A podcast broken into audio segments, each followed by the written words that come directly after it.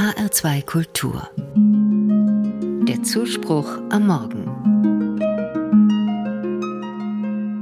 Höre Gott mein lautes Rufen, neige dich zu mir, antworte mir. So heißt es im Psalm 27 in der Bibel. Ist Gott eigentlich schwerhörig? Muss ich schreien, dass Gott mich hört? Das frage ich mich manchmal bei diesen Worten. Wie kann Gott das viele Bitten um Frieden, um die Bewahrung seiner Schöpfung, um Vernunft in der Politik überhören? Schwer zu hören, das kenne ich selber. Seit einiger Zeit trage ich ein Hörgerät. Es hat mich Überwindung gekostet, denn ich habe befürchtet, damit würde ich dann erst länger hantieren und herumquietschen müssen. Es war aber viel leichter, als ich dachte, und ich habe bemerkt, wenn ich richtig höre, gehöre ich auch wieder mehr dazu.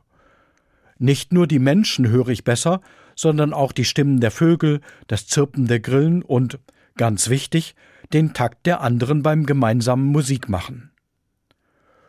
Vorher gab es auch komische Situationen. Statt Klingel hörte ich Schlingel oder statt Quatsch Matsch. Häufiger war es allerdings nicht lustig, sondern lästig. Manchmal hatte ich schon aufgegeben nachzufragen, wenn ich nicht richtig verstanden habe, bis mir ein Freund sagte, das ist das Schlimmste, denn dann hast du dich schon damit abgefunden, dass du draußen bist. Das war für mich ein Alarmsignal. Es kann aber auch eine Frage an mein Beten sein. Hört mich Gott eigentlich, wenn ich mit ihm spreche? Versteht Gott mich? Oder hat er sich schon längst aus der Kommunikation verabschiedet?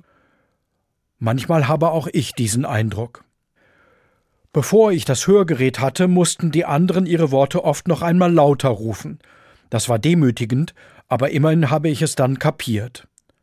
Gott, höre mein lautes Rufen, so heißt es in dem Psalmvers. Das hebräische Wort für rufen kann sogar auch schreien bedeuten. Gott ist nicht schwerhörig, aber das Schreien hilft Menschen, ihrer Not vor Gott Luft zu machen. Arme, weinende, bettelnde schreien in der Bibel zu Gott. Auch Tiere schreien, dass Gott ihnen Nahrung gebe. Zum Beten gehört in der Bibel Frust und Bedrängnis vor Gott herausschreien zu können. Und auch in der Bibel ist es wichtig, Dinge zweimal zu sagen. Nicht nur deshalb, weil es beim ersten Mal nicht gehört wird. Zweimal Gesagtes dringt in andere Tiefen vor. Auch die Psalmen machen das so. Im zweiten Teil eines Verses wird der erste Teil in anderen Worten wiederholt. Sollte Gott es nicht schon beim ersten Mal verstanden haben? Vielleicht schon, aber Gott lässt sich etwas auch gern zweimal sagen. Ich glaube, Gott stört die Wiederholung nicht. Und sicher brauchen wir Menschen sie, weil wir beim Wiederholen besser und neu verstehen. Das gilt auch für das Beten. Für mich bedeutet das, ich gebe beim Beten so schnell nicht auf, auch wenn ich mich immer wiederhole. Oft verstehe ich es dann selber besser und ich hoffe, auch Gott wird mich immer besser verstehen.